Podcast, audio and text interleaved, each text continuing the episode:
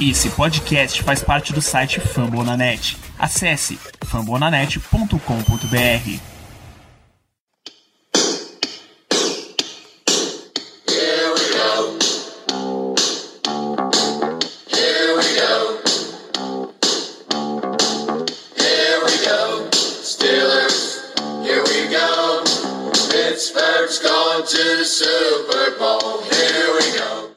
bem, pessoal, estamos começando mais uma edição do Black Yellow Brasil Podcast, o episódio 156 desse podcast falando sobre Pittsburgh Steelers para todo o Brasil, direto de fambonanet.com.br, do Spotify, iTunes, Deezer, Google Podcasts, sou da sua coroinha de rei da AFC North. Eu sou Danilo Batista, seu host em mais uma semana, voltando, pisando no acelerador rumo a uma temporada que a gente nem sabe se vai, vai ser do jeito que a gente está esperando, mas vamos falar de Steelers. Para isso, eu já começo anunciando a volta deles. Eu estava sedento por falar nesse podcast.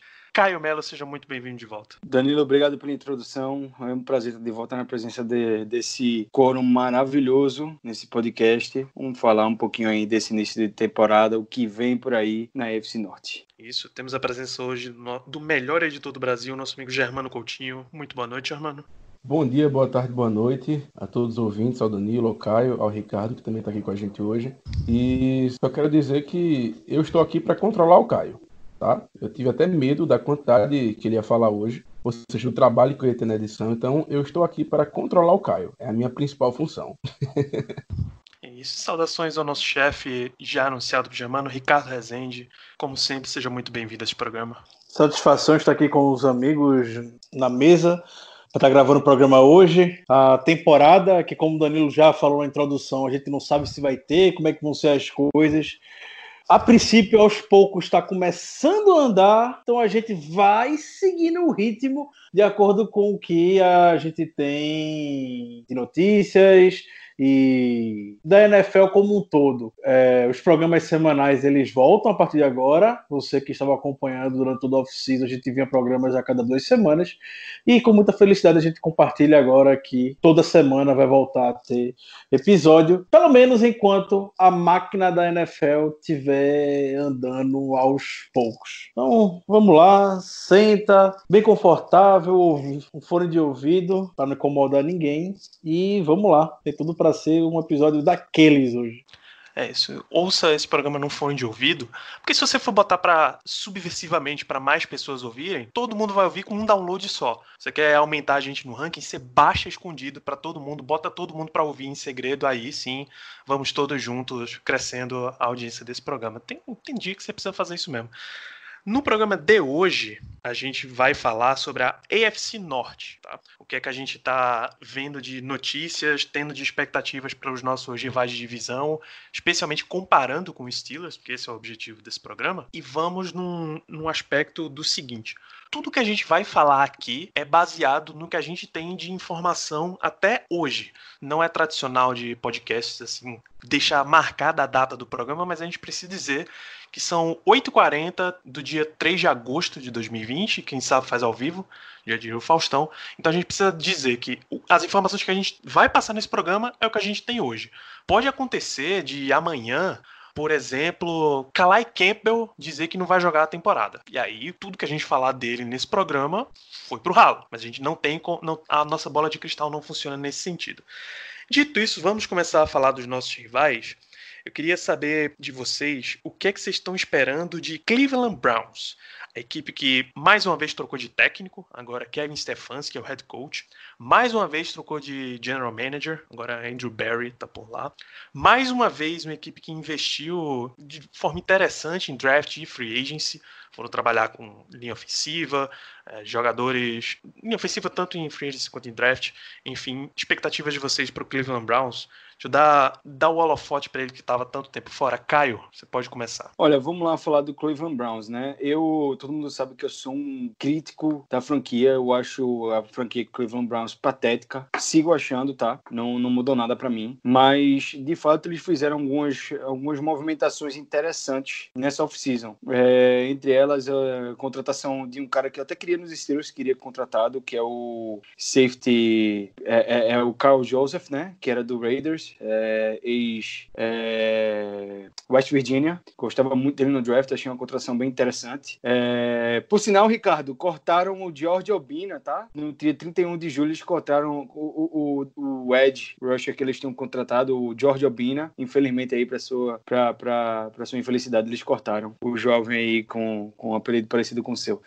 É, fizeram. Eu achei o draft deles bem interessante também. Adicionaram o Delpit, né? Lá do de LSU. É, pagaram um monte de dinheiro para pro Miles Garrett, que eu acho que não vale a pena, tá? Eu não acho ele tão bom quanto a galera fala aí. Eu acho ele super estimado, muito hype, pouco, pouca produção, pouco futebol, e além de ser um jogador extremamente mal intencionado em campo. Então, a chance aí de fazer uma besteira e ser. É, é punido pela liga é muito grande. Então, assim, para mim o Browns é um time que tá na mesma que do ano passado. Muito investimento, muita expectativa e vai bater no marasmo, porque, na minha opinião, é uma equipe que vai ser mais do mesmo e que não tem o quarterback necessário para poder fazer a engrenagem rodar. Eu não acho o Baker Mayfield um, um quarterback dominante, tem muita falha no jogo dele, acho que ele vive muito do nome e da fama que ele criou em Oklahoma, é, muito também do, do da garganta, né, do, do da, da, da lábia dele, ele fala muito, ele se acha muito e tem pouca produção, pouco mostra dentro de campo, na minha opinião, pelo que eu assisto. É um cara que só consegue lançar para um lado, é, tem uma estrela chamada Odell Beckham, é, que para quem ele pode lançar, tem outra chamada Jarvis Landry, e mesmo assim a produção dele é muito abaixo. Agora é um time que vem muito forte no jogo corrido, e é uma coisa que a defesa dos Steelers vai ter que é, ter que tentar anular um, um backfield muito forte. O Corinne Hunt, é, junto com o Nick Chubb. Então vai ser sempre um embate difícil contra o Cleveland Browns, porque eles vão ter sempre um jogo corrido muito forte para poder dar apoio ao o fraco quarterback que eles têm. E aí, com isso, pode abrir espaço para boas jogadas ofensivas dos, dos, das estrelas de recebedores que eles têm. Né? Além da, da adição de Tyren, que é um excelente Tyren, que é o Austin Hooper, que veio do Atlanta Falcons. Esse é um cara assim que pode causar um dano bem considerável na nossa defesa. A gente sabe como a nossa defesa sobe com Tyrants. Apesar disso ter melhorado na temporada temporada passada, ainda assim é um dos pontos fracos da nossa defesa. Então vai ser um, um embate interessante. Eu vejo os Steelers com vantagem. Acho que a gente tem um quarterback, a gente tem a defesa necessária para parar o jogo terrestre deles, eles não amassarem a gente com o jogo terrestre. E quando precisarem do Baker para poder fazer alguma coisa, a gente sabe o tipo de resposta que ele dá. Então, assim, em termos de ameaça na divisão, eu não vejo o Cleveland Browns, inclusive, tropeçam nas próprias pernas, como sempre fazem durante a temporada regular. Isso, Germano. Cara levantou um ponto que talvez é o mais interessante nessa análise do Browns, que é Baker Mayfield e a, o que ele nunca mostrou até aqui desde a sua seleção como, como primeira escolha geral de draft. Essa é a tua visão também sobre o Browns? Você acha que é um time que ainda não, ainda não chegou nesse estágio de nem de rivalidade, nem de briga? Bom, primeiro quanto ao Mayfield, eu penso o seguinte. É, talvez até seja por uma questão de comparação, de parâmetro, afinal de contas, os Browns Desde que eu acompanho a NFL, eles nunca tiveram um quarterback que a gente possa apontar e dizer, pô, esse cara aqui é bom. Felizmente a realidade é essa, eles não tiveram. Então, com certeza, é, o Mayfield, até o momento, aparenta ser o melhor quarterback, pelo menos dos últimos 10 anos que eles tiveram. É como eu falei, pode até ser uma questão de parâmetro e de nivelagem baixa, mas, na minha opinião, ele realmente aparenta ser o melhor. Então, é, minha expectativa e minha opinião dele é que ele é um cara que já demonstrou algumas coisas boas, também já demonstrou que tem que melhorar em outras. Eu não, não compro o hype que existe em cima dele, tá? Eu acredito que esse hype tenha sido criado muito pela, pelo que ele foi no college. Afinal de contas, era um cara que chamava muita atenção, é, teve uma produção boa, até por ser um pouco mais baixo que, é, que da estrutura que se procura, na verdade, em um franchise quarterback, um cara que apareceu por fincar a, a, a bandeira de OSU no meio do campo lá de Ohio State, enfim. É um cara que pintou e bordou no college, pro bem e pro mal também, mas que apareceu muito e por isso, é... e até pela escolha dele na época ter sido um, uma certa surpresa ser a primeira escolha geral, ele acabou criando um certo hype. E assim, eu, eu concordo com o que o Caio falou. É... eu, eu, simplesmente não confio nos Browns. Eu não confio. Acredito, eu acredito que eles antes da gente poder comentar alguma coisa mais séria sobre eles, assim, poxa, esse time aqui vai ser uma ameaça, então esse, aqui, esse time aqui vai dar trabalho. Eu, eu realmente não consigo fazer isso porque entra temporada, sai temporada, eles sempre decepcionam. A realidade é essa. É, eles podem estar com um elenco bom, podem estar com um técnico bom, podem estar com tudo que for de bom, mas quando chega dentro de campo, eles, eles realmente decepcionam. Então, eu concordo que não dá para confiar, confiar no Cleveland Browns. Admito que, de novo, eles estão com um elenco, no papel, pelo menos, muito interessante, muito bom. Tá? Eles têm jogadores é, muito bons em certas posições. O, eu gostei das adições que eles fizeram nessa, nessa off-season. O, o Grant Delpit mesmo, um belíssimo jogador, um cara que é, eu curto muito. Então, assim, até eles mostrarem realmente alguma coisa dentro de campo, eu também não confio muito neles. Eu nem, nem me preocupo tanto. É isso, Ricardo que, é que você acha do Browns para 2020? É, eu vi os amigos comentando o volume de contratações que o Cleveland Browns fez em mais um off-season buscando se reforçar e quase todo mundo se cansando de falar os nomes que chegaram. Então, teve o Jack Coughlin, que veio do Tennessee Titans, um bom tackle, teve o Alcy Hooper, que chegou, teve o Carl Joseph, que o Caio citou. Teve o Andrew Billings, aquele de Cincinnati, que o Steelers gostava tanto do draft. Teve o Kevin Johnson, pro depth de cornerback. Teve o Andrew Cedejo, ver pro depth de safety. Teve o Adrian Claiborne, que vai ficar no depth de outside linebacker. Enfim, é um time que nessa temporada, e eu acho que eu venho falando isso do Cleveland Browns há, sei lá, uns 3, 2 anos que parece que agora vai, mas assim como os amigos da mesa, eu também não acho que engrena. Principalmente por, por uma razão. A gente tá passando por um momento na NFL, um off-season extremamente atípica. A gente não teve OTA, a gente não teve Rookie Minicamp, a gente não vai ter pré-temporada, a gente, o training camp tá bem limitado, tá bem diferente com relação a, anos anteriores. E é tanta gente nova do Browns que chegou que os times que conseguiram manter a sua base em 2019 para cá vão ter eventual vantagem por já estar tá entrosado. O Browns tem muita gente nova chegando. Não sei que nível de entrosamento eles vão estar. Tá. Vão estar tá com head coach novo, como o Danilo falou. Todas essas peças que eventualmente chegaram, algumas para serem titulares, outras para ser depth, é, então, seria um feito se o técnico do Browns conseguir botar todo mundo na mesma página para a temporada regular. E a gente olha o Steelers, o Steelers foi um dos times que menos perderam, perdeu peças. Basicamente, o Steelers perdeu dois jogadores que podem ser considerados titulares. O Hargrave na defesa, que por mais que a gente gostasse muito do Hargrave, e ele entrou bastante na temporada passada por conta da lesão do tweet, não ia ser um jogador que ficaria 70%, 75% dos snaps em campo. E o Raymond Foster no ataque que acabou se acabou se lesionando. Se lesionando, perdão, que acabou se aposentando. É... Então, acredito que quem conseguir manter a base como o Steelers, como o Steelers manteve, já sai um pouco na frente. E, e outro detalhe no Cleveland Browns, ainda relacionado a perdas de jogadores, a quem saiu, Agora, a gente viu que o Browns perdeu o Joe Schobert na defesa. E o Joe Schobert, ele tinha o green dot, ele era responsável pela comunicação e por chamar jogadas na defesa do Cleveland. Então a gente vai ter um novo chamador de jogadas, entre aspas, é, na defesa deles. Não sei que nível de experiência, não sei quem é que pode ser, talvez seja o Mac Wilson. É, não sei quem é que vai ser, mas vai ser alguém novo.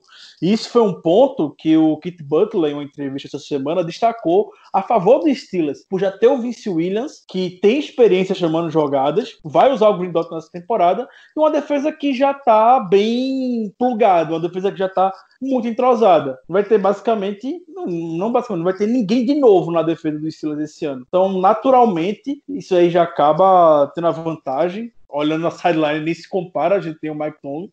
Então, é, talvez se fosse uma temporada dentro dos conformes, o Browns poderia finalmente ir, mas eu não acho que, que vão.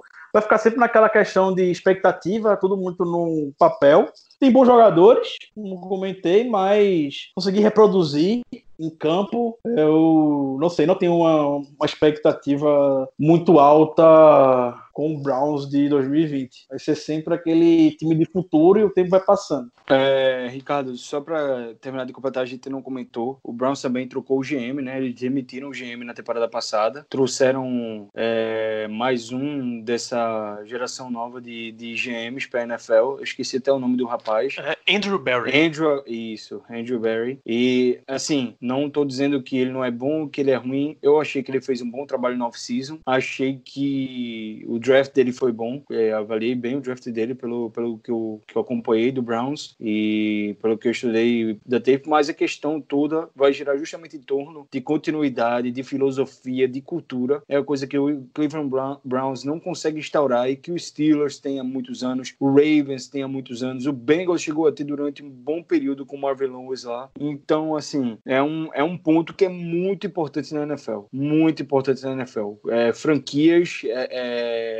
criam toda a sua base em uma cultura e uma filosofia. Isso para dar certo de cara no primeiro ano não é comum. Então, é mais um motivo aí pra gente botar é, pá de cal na, na, no- na felicidade aí do, do Browns.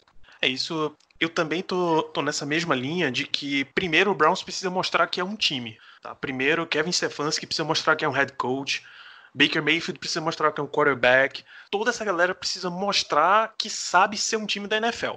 Quando eles descobrirem como se joga no nível de um time da NFL, porque o Browns tem jogado até aqui no nível de piada da liga, Aí você pode começar a conversar se o Browns disputa qualquer coisa. Se disputa divisão, se ele disputa wild card, se ele disputa para começar uma rivalidade dentro da divisão, qualquer coisa desse nível, só pode acontecer quando o Browns tiver um time. E como eles vão ter condições mínimas para fazer isso nessa temporada, já é pouco treino, como o Ricardo lembrou, por questão de protocolo de Covid, e já era pouco treino naturalmente na NFL.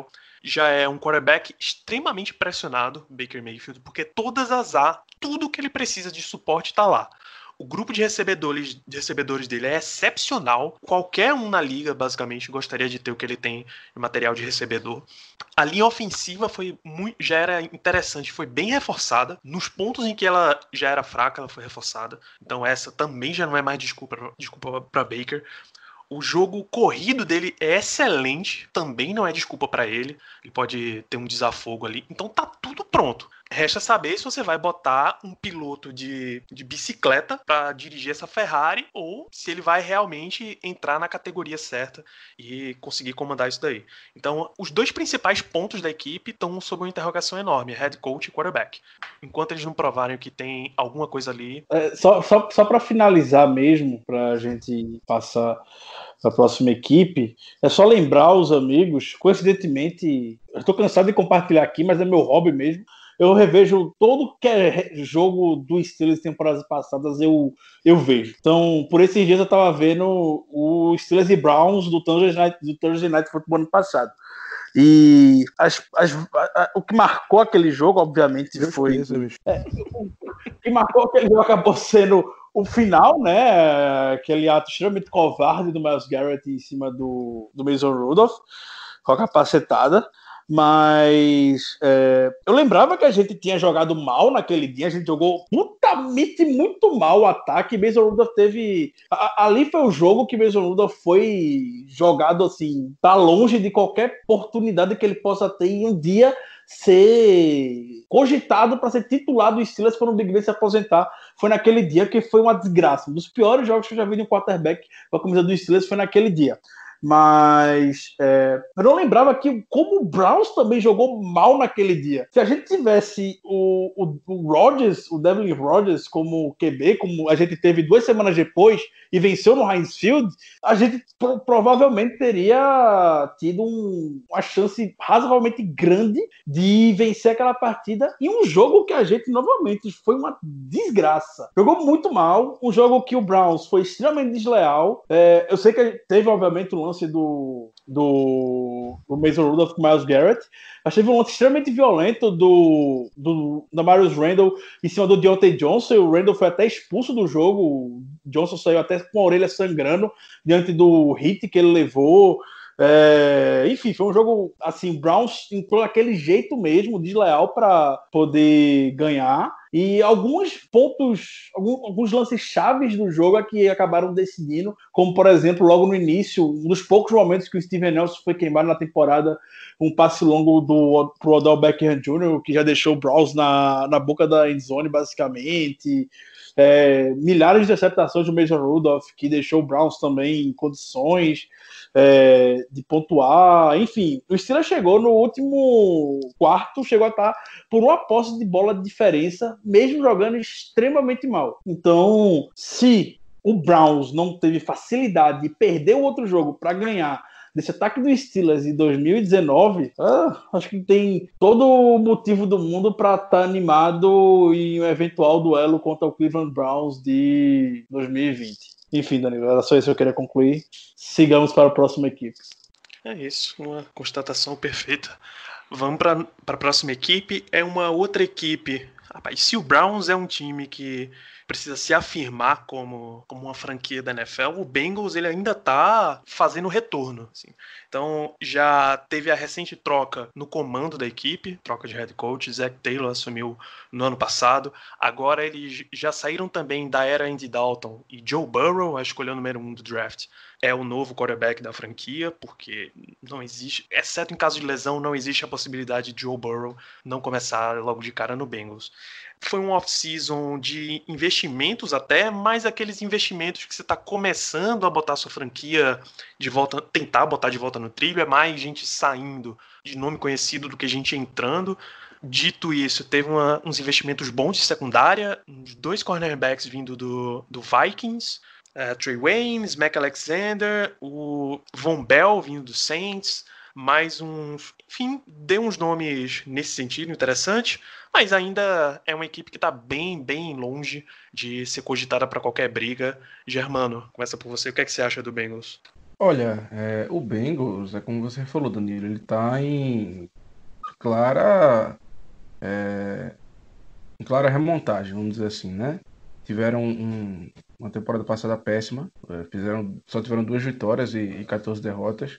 Isso rendeu a primeira escolha na, na qual eles escolheram o, o Joe Burrow e não realmente não tinha como não escolher ele. O cara teve a melhor temporada da história do college para um quarterback, então assim, realmente não tinha o que pensar, era no-brainer.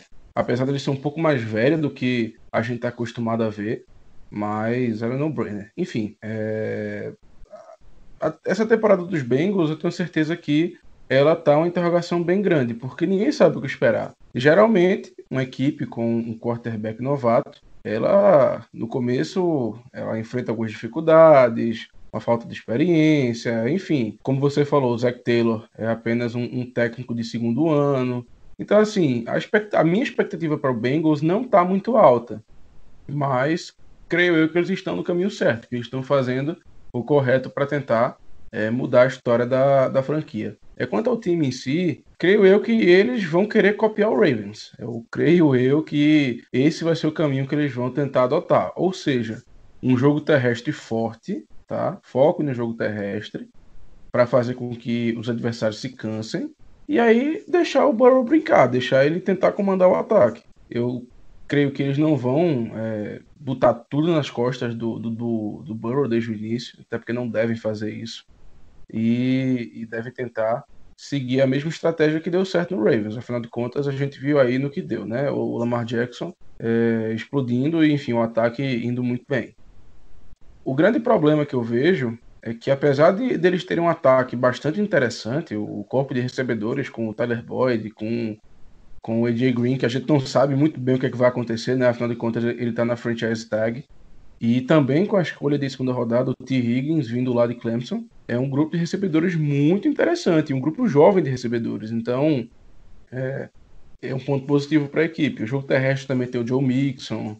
Enfim, eu acho, eu acho que o Burrow vai ter armas bem interessantes para poder trabalhar. Mas o que me preocupa mais é a linha. Ou melhor, me preocupa não. O que me deixa mais feliz, na verdade, é que a linha ofensiva deles ainda não é muito boa ainda não é muito boa. O, o, Billy Price, que é o center, ele não tá, não tá vindo muito bem.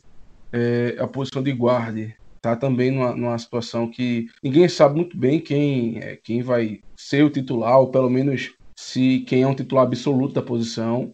É, o Bob o Bob Hart, que é o right tackle, horrível, horrível, um dos piores da liga com certeza.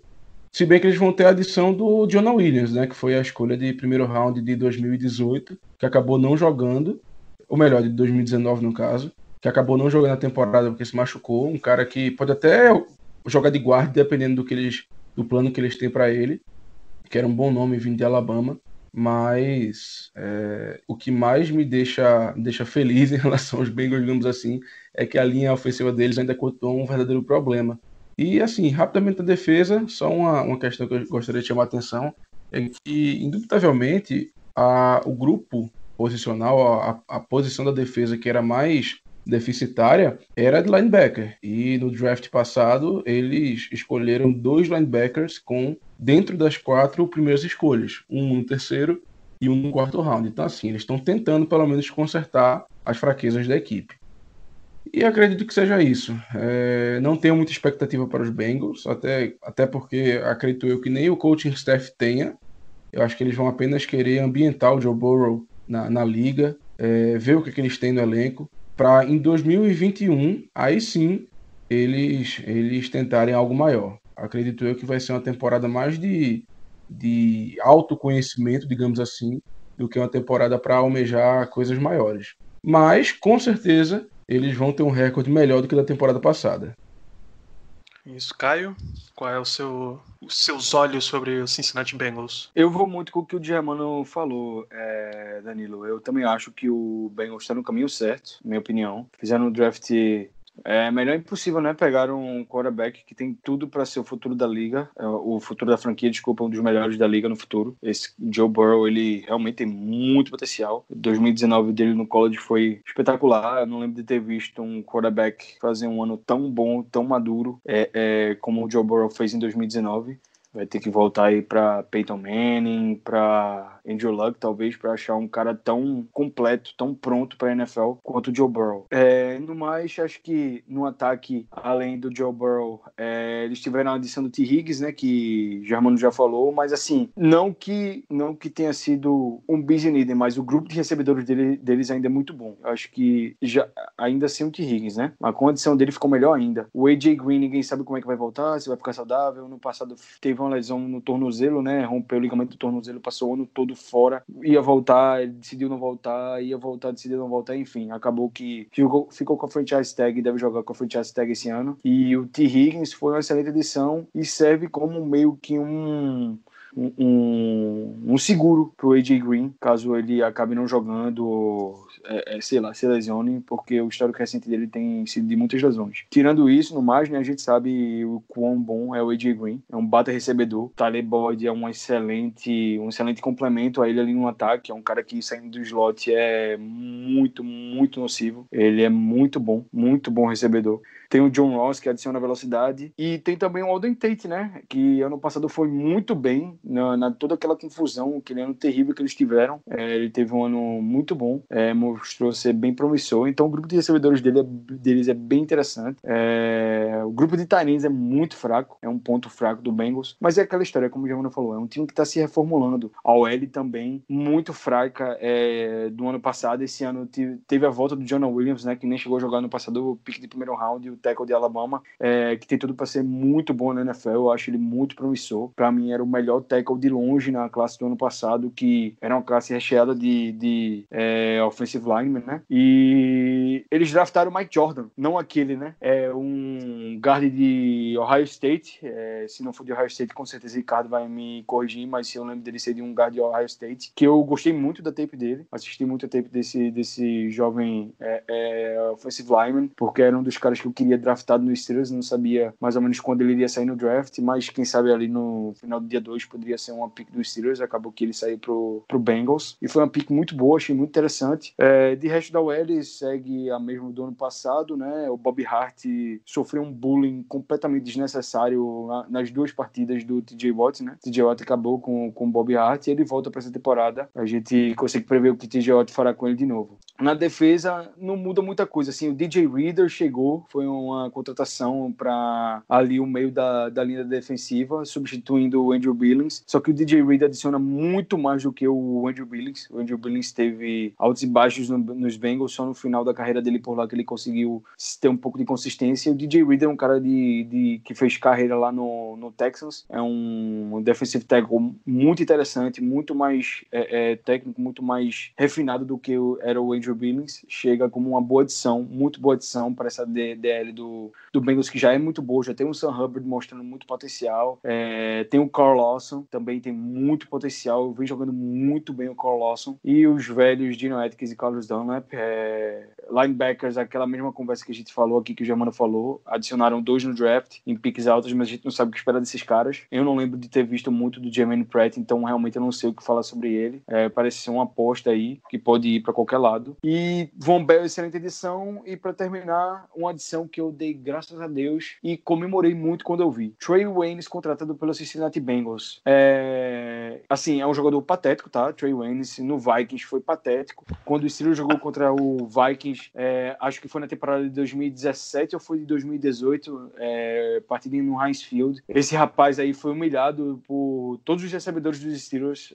Antonio Brown teve touchdown longo contra ele. Não lembro se foi Martavão também teve. Não lembro se foi 2017 ou foi 2018. Mas acho que o Martavão também teve, foi o Juju que também teve, assim, touchdown de 80 jardas em cima dele. Assim, esse aí é um Art Burns que veio da NFC. A gente jogou o Art Burns pro Chicago Bears, o Vikings jogou o Art Burns de lá, que é o Trey Waynes, pra cá, pro Cincinnati Bengals. Então foi uma troca bem justa aí no, né, no, no nessa, nessas contratações. Trey Waynes é horroroso. O Bengals tá muito, muito lascado se eles acharem que o Trey Waynes vai ser alguma coisa lá. Além da adição do Van Bell, que vai, na minha opinião, fazer uma excelente dupla de safeties com o Jesse Bates. É um safety que estava lá no Saints, né? Que eu- também de Ohio State, é, pedigree. É uma excelente contratação, na minha opinião. É um cara que eu também queria que talvez os Steelers tivessem investido nele, apesar de pouco dinheiro para essa off-season. É, tem que ser cirúrgico. É, mas, assim, vai formar uma bela dupla. Um cara mais strong, um cara mais de boxe. É, e fez uma temporada muito, muito interessante lá no Saints. Acho que vai chegar chegando aí no Bengals. Mas o Bengals parece um time muito promissor pro futuro. Obviamente vai sofrer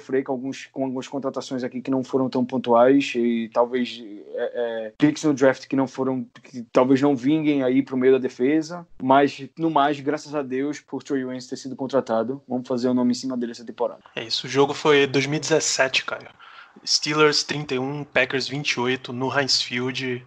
Uma campanha para é, field goal. Vikings. Foi Ah, Vikings. é verdade, no Vikings. Mas o, o ano é o mesmo, Mas né? foi É isso, foi 2017.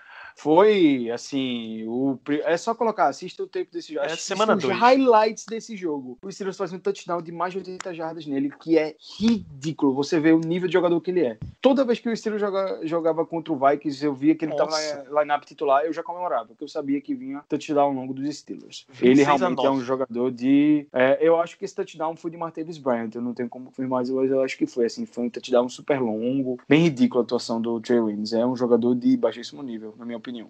Perfeito, Ricardo. Cincinnati Bengals é o tópico do momento. Acredito que os amigos da mesa tenham falado muito bem a respeito do Bengals e as suas peças agora esse ano. Discutivelmente, a melhor adição foi o quarterback Joe Burrow.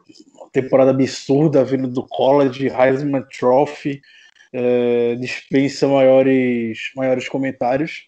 Porém, ele vai possivelmente ter uma temporada, sua temporada limitada, muito por conta da OL realmente que o Bengals tem. É, diria que até incompetência por parte da, do general manager, do, de quem comanda o Cincinnati Bengals, ignorar uma posição dentro de uma divisão que você tem TJ Watt, você tem a defesa do Ravens, agora com Calais Campbell, Matthew Judon, E você tem a defesa do Browns, querendo ou não, com o Miles Garrett ali. E ofensiva, e ofensiva dentro da divisão dessa, desculpa, não é algo que você pode negligenciar como o Bengals negligenciou nessa última off-season.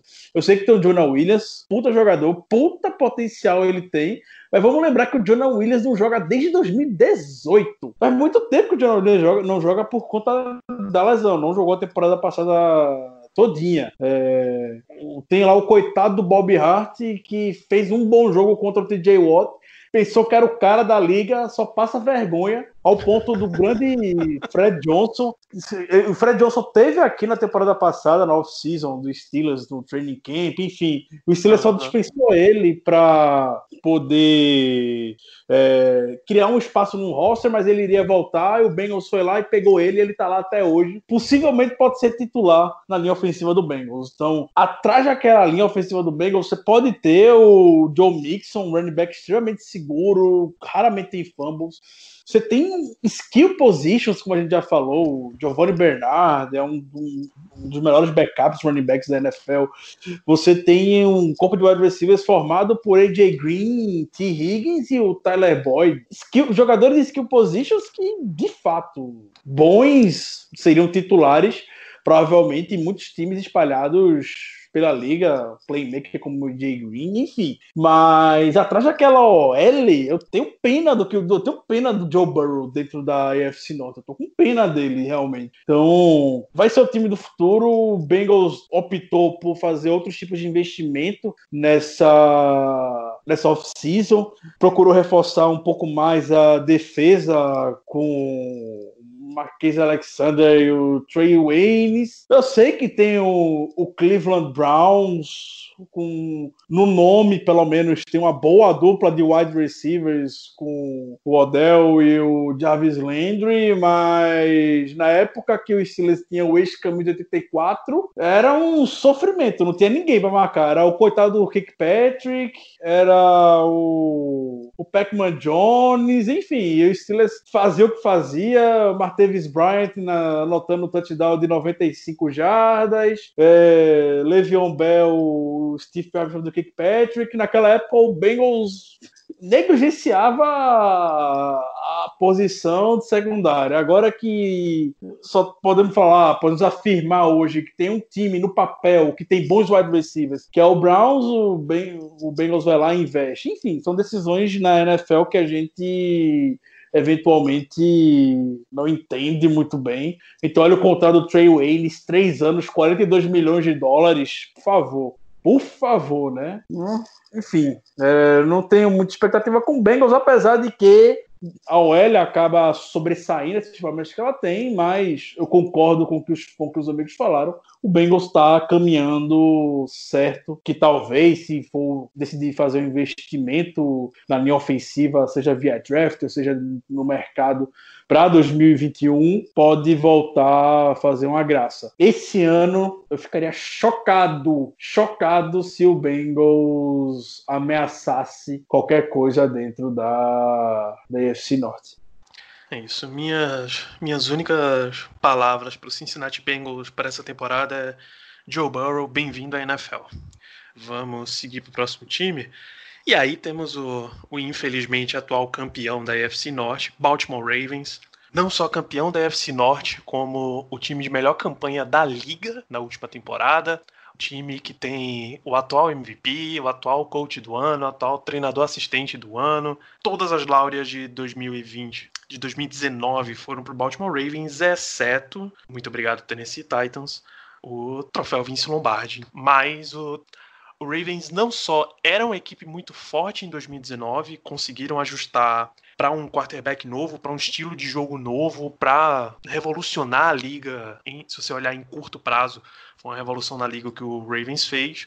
Eles não só já tinham esse time bom, como eles reforçaram muito bem esse time. As expectativas para o Ravens. Deixa eu começar com você já, Ricardo. Por mais que me doa falar isso, por mais que seja difícil sair um pouco da bolha do clubismo, mas de fato Ravens, pelas credenciais apresentadas pelo Danilo, é um time, é o principal, já era o principal rival, mas diante do crescimento, podemos dizer, nessas duas últimas temporadas, nessa era Lamar Jackson, faz com que seja o time a ser batido na dentro da, da FC Norte.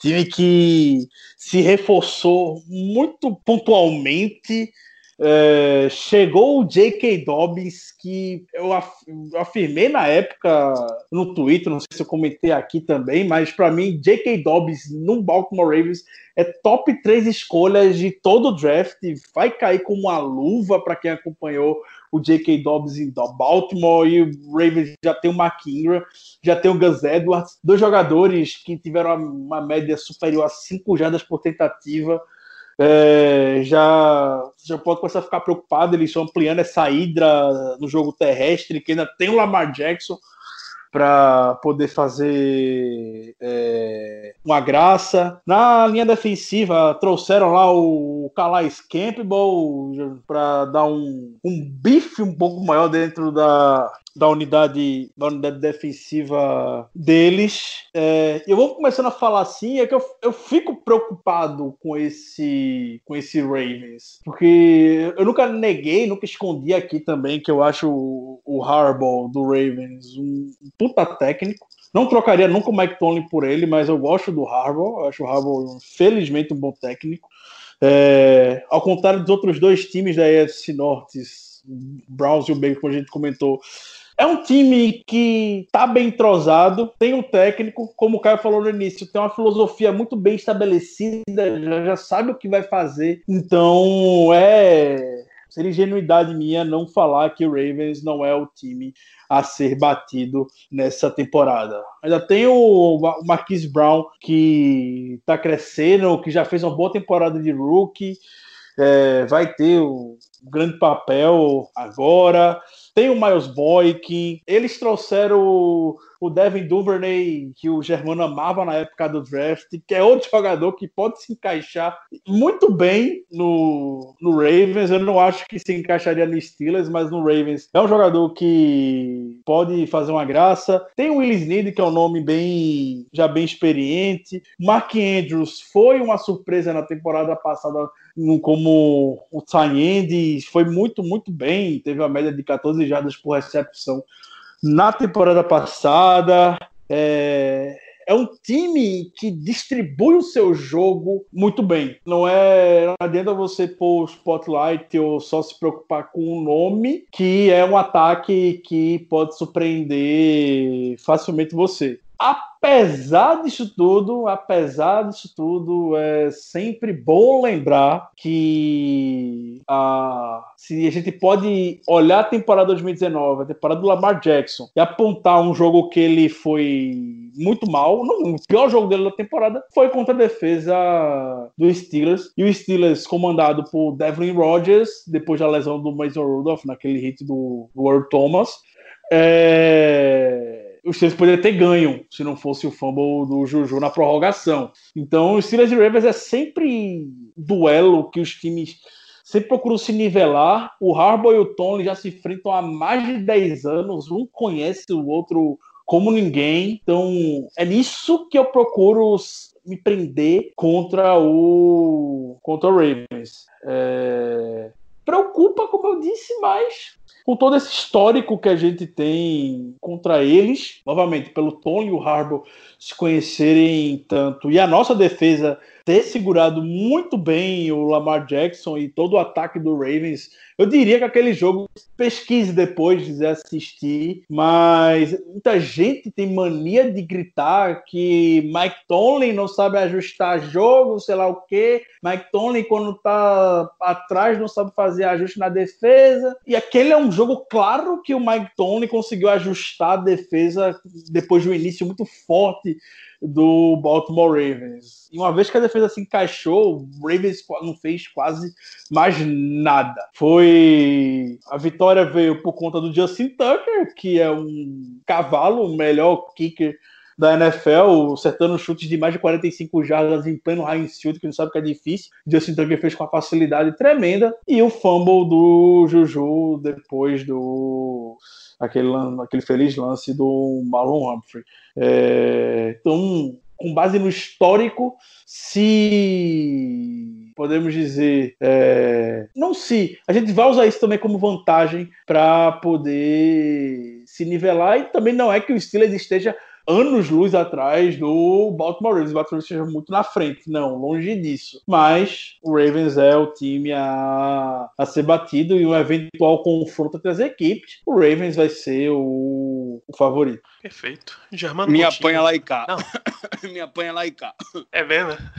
Então vai lá, Caio. Dê, dê seu parecer sobre o Ravens, além Não, desse. o, o que o Ricardo falou foi perfeito. Eu concordo com absolutamente tudo. É o favorito, é, é o melhor time da divisão, é o mais completo. Se fosse para falar do Ravens, assim, se eu escolhesse por onde começar, não tinha como não ser pela defesa. Por mais que o MVP da, da liga tivesse no ataque deles, está né, no ataque deles, não tem como não começar pela defesa. Porque enquanto a gente vê deficiências no ataque, a gente não consegue encontrar deficiências nessa defesa do Ravens. É impressionante. Dupla de safety, é, repeteco, né? Repetir a dupla do ano passado, muito boa. Earl Thomas com o Chuck Clark, inclusive renovou o contrato do Chuck Clark. Dupla de cornerback, é, Marlon Humphrey é um excelente corner. O Marcus Peters eu não gosto tanto dele. Eu acho ele muito boomer bust, mas os números dele falam por ele mesmo, né? Falam por si. É, muito, muitas interceptações desde que entrou na liga. Se não me engano, é o cara que lidera a liga em interceptações desde que ele entrou. É, pass rush deles tem o Matthew Judon, que é um excelente pass rusher. Vai ter o Calais Campbell ajudando lá. Tem o Brandon Williams, que é um excelente nose tackle, um dos melhores, se não o melhor nose tackle da liga. O Derek Cole foi mais uma adição do Ravens, que só Deus entende como é que o Ravens está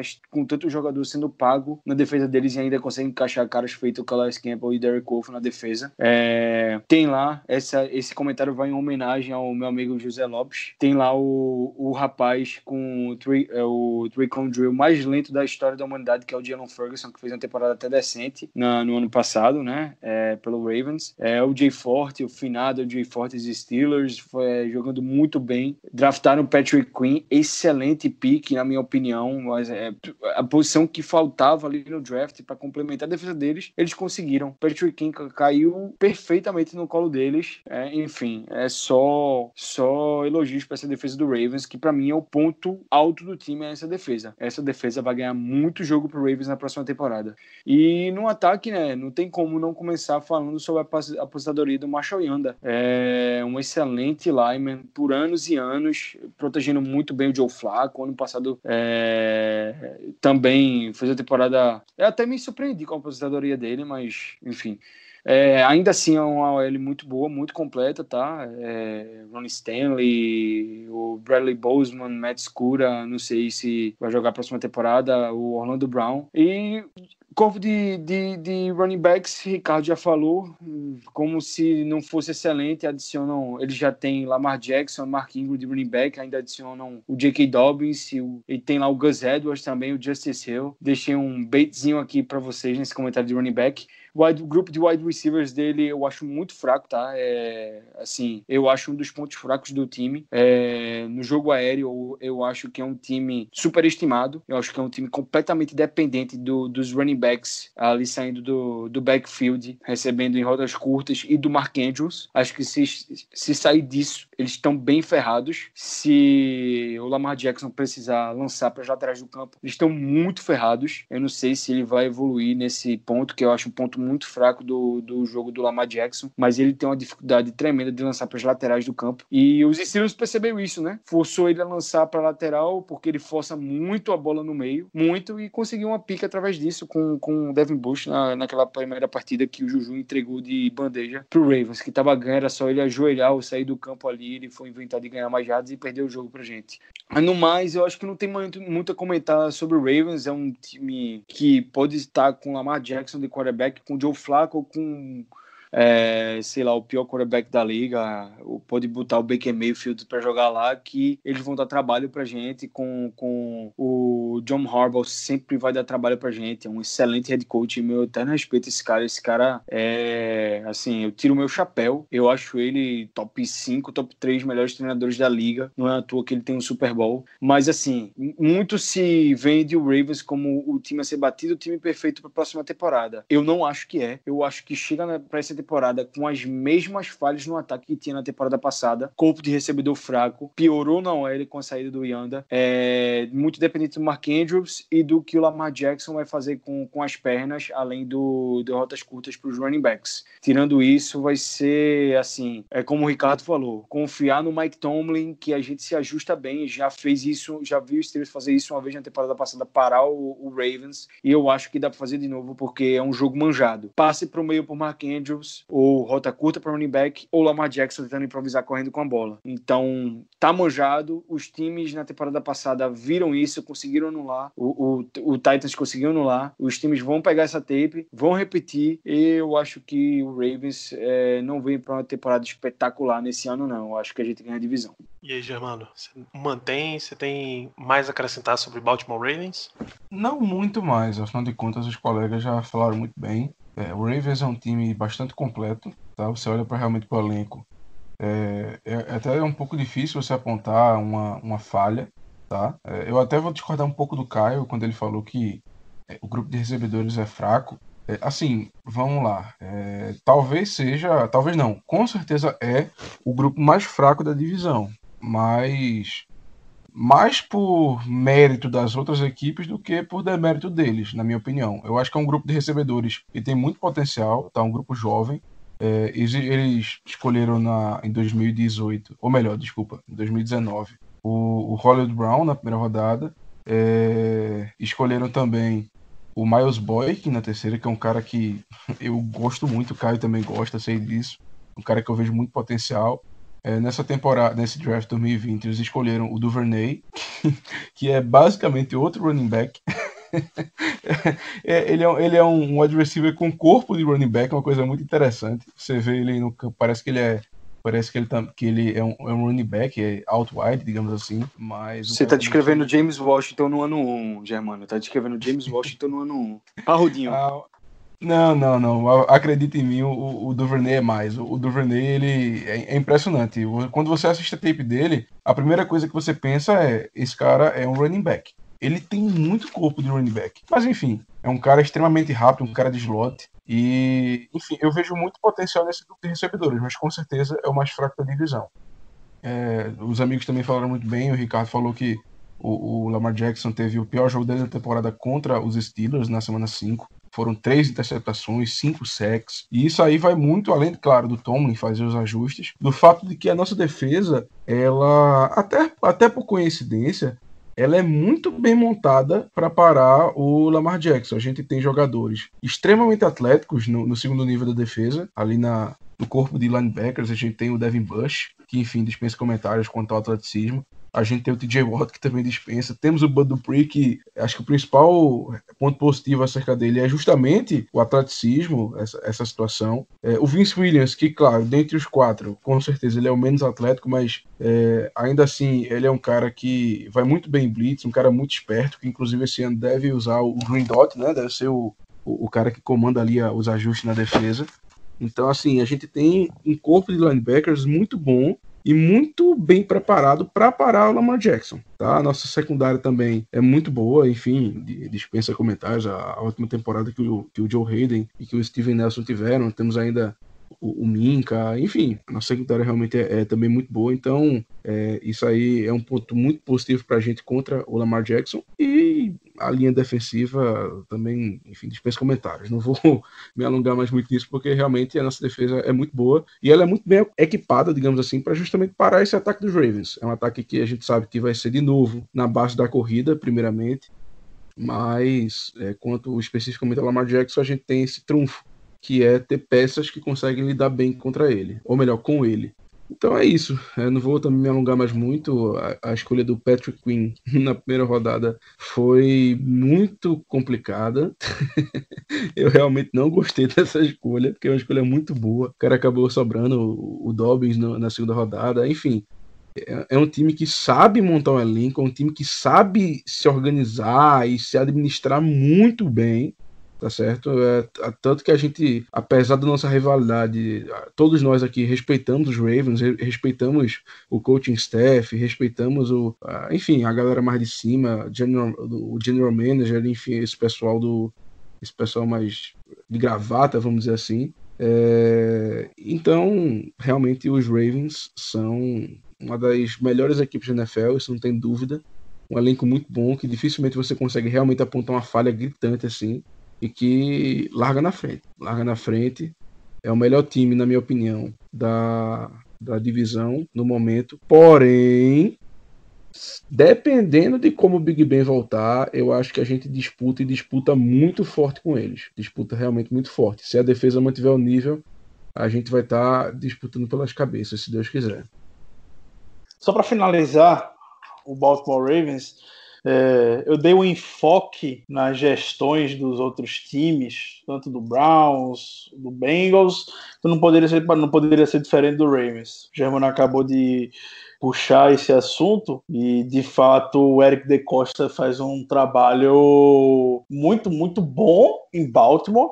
Eu sei que o fato de que você não você tem um quarterback no seu no seu contrato de calouro ainda acaba ajudando a você reforçar outras partes do time, que de fato, quando o Lamar Jackson vier renovado daqui a alguns anos, não vai ter, vai ter cap para poder fazer outro tipo de, de brincadeira. Mas a gente vê é, um time que já era bom, tem nomes grandes como o Earl Thomas, a defesa, o Marcus Peters, é, trazendo ainda o Calais Campbell, e a gente ainda vê, além disso tudo, o que eles fizeram com o Matthew Judon, de, de deixar ele meio que intermediário entre a posição de DE e linebacker perante a franchise tag. A gente viu o Dupree entrando com recurso junto à associação de jogadores para mudar a tag dele de linebacker para defensive end. O Ravens já prevendo que provavelmente o Matthew Judon já ia fazer isso, foi lá, se antecipou e deu um valor meio que intermediário entre os dois. Então, isso tudo reforçando um ponto que o cara levantou muito bem no início, é cultura. Imagina o que é que os caras lá dentro, o que é que os jogadores lá dentro com essa mentalidade de como a franquia cuida deles, já não vão fazer pela temporada. Esse tipo de coisa cresce o olho, não à toa a gente vê, vez ou outra, muitas vezes ou outra, não, a gente vê até que certa constância, uh, gente falando que quer jogar no Ravens, muito por conta desse ambiente que existe, é uma herança do Ozzy Nilson, por muitos anos foi um dos melhores general managers da liga e deixou tudo muito bem estruturado para o Eric DeCosta, que vem fazendo um, bom trabalho. É, e também outros enfoques que eu dei, dando enfoque aqui também na linha ofensiva, não pode de falar do Ronnie Staley, um dos melhores left tackles que vieram no, nos últimos anos, vai estar tá proporcionando bons duelos contra o, o Bud Dupree nessa temporada. Não pode esquecer de citar ele. O caso Baltimore Ravens, você também lembrou que o Browns não conseguiu ganhar daquele Steelers podre, tem que lembrar que o Ravens também, por muito pouco, não perdeu para um Steelers e Mason Rudolph, né? Se não é a, a, concussão que ele acabou sofrendo no final, a pancada de, de Earl Thomas, aquele jogo é muito provável que ia ser uma virada. O Rodgers virou, né? Se não fosse além do Juju, o Justin Tucker ser um ridículo, ser um tremendo de um kicker, a gente poderia ter vencido. Se fosse outra pessoa ali, a gente teria vencido, mas é o Justin Tucker, né? Pois é. é. Antes da gente continuar qualquer coisa, tem uma hora e cinco de gravação. A gente tem notícias ainda, porque afinal, se tem training camp já tem notícia, e tem um monte de pergunta. Vocês querem fechar esse programa como ele está e a gente grava imediatamente notícias e perguntas e lança antes desse programa da divisão? Vocês que sabem.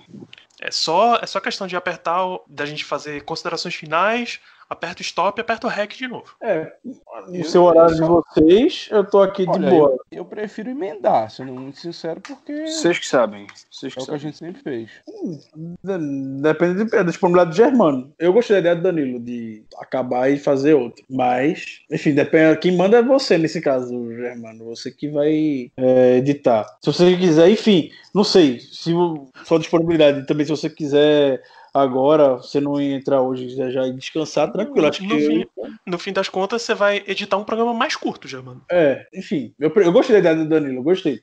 Ah, vamos, vamos, vamos testar então? Vamos embora, vamos testar. Tá, vou, vou para as considerações finais então. Muito bem, gente. Passamos por todas as equipes que compõem a nossa divisão. É claro que a gente ainda vai falar melhor sobre os pontos fortes e fracos dos Steelers, calendário nos próximos episódios. Para as considerações finais dos nossos amigos, um pequeno desafio de dizer exatamente qual vai ser a ordem da divisão: primeiro, segundo, terceiro e quarto. Só você, Caio, muito obrigado pela sua presença mais uma vez e suas considerações finais. Sempre um prazer estar falando com, com a presença de todos vocês no podcast. Foi bom ter voltado. E sobre a minha previsão para a divisão, vencedor da divisão Steelers, segundo lugar Ravens, terceiro lugar Bengals, quarto lugar Cleveland Browns. Germano Coutinho, por favor, despeça-se da audiência. Muito obrigado por mais uma semana. Muito obrigado aí, gente. É, espero que vocês tenham gostado do programa. E quanto à pergunta do Danilo, eu vou de Bengals em último, Browns em terceiro. E é difícil, mas. Ah, foda-se, vamos embora. Ravens em segundo, Steelers em primeiro. Aqui é clubismo. Muito bem, Germano, muito bem. É assim Eu que você já- faz. Eu já ia tirar a carteirinha de clubista do Germano. Tava Porra. pronto pra falar aqui. Ricardo Rezende, qual é a ordem dessa divisão para esse ano? Suas considerações finais. Uma satisfação estar aqui com os amigos de volta, voltar a ter esse ritmo grande de episódios, faz falta. A gente tema tá falando sobre os Steelers, ainda mais para vocês, como já sabem. É, então, a ordem da divisão vai ser Cincinnati Bengals em quarto, Cleveland Browns em terceiro, Baltimore Ravens em segundo e o Pittsburgh Steelers, obviamente, em primeiro lugar. Um grande abraço. Perfeito. Eu vou fazer uma leve alteração. É Steelers, Ravens, Bengals e Browns. Porque eu quero ver. Gostei, Quero ver gostei, circos pegando fogo. Esse- gostei, gostei muito. Queria ter essa ousadia também. Muito bem. É, é isso, gente. A gente vai fechando mais um Black Yellow Brasil Podcast. Lembrar para vocês de continuar seguindo as nossas redes sociais, o Twitter e o, e o Instagram, arroba BlackYellowBR. Nosso canal de notícias, o t.me barra BlackYellowBR, o Telegram. É um canal que você vai ficar recebendo todas as notícias dos Steelers assim que elas foram sendo publicadas. É um trabalho de curadoria muito forte. A nossa redação do Steelers também está voltando em fambonanet.com.br barra. Acompanha tudo isso. E, Ricardo, eu acho que esse é um bom momento para a gente dar boas-vindas para nossa nova integrante. Faça as honras da casa, Danilo. Muito bem. É, ela não está presente nesse episódio por, por motivos de trabalho, mas deixar aqui as boas-vindas para Melina Bortoluso, que agora está tá cuidando das redes sociais do Fama, Famonanet, o que, caceta? Está cuidando das redes sociais do Black Yellow Brasil. Muito obrigado pe- pela disposição e pelo seu trabalho desde já, menina. A gente vai ter muita coisa para ser comentada, eu tenho certeza, e um trabalho excelente seu que virá. É isso, gente. Voltamos na semana que vem para falar muito mais de Steelers. Agora que training camp, training camp já começou, pré-temporada tá amarrada. Felizmente a gente não vai ter jogo nenhum de pré-temporada. Mas ah, setembro, até o que tudo indica, teremos jogos dos Steelers em setembro. Então, logo na segunda semana do mês 9, já temos partida. Voltamos semana que vem, voltamos já no ritmo semanal. Um grande abraço para todos vocês e até a próxima.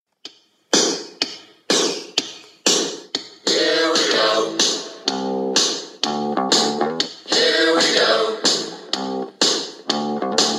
Here we go. Steelers, here we go. Pittsburgh's going to the Super Bowl.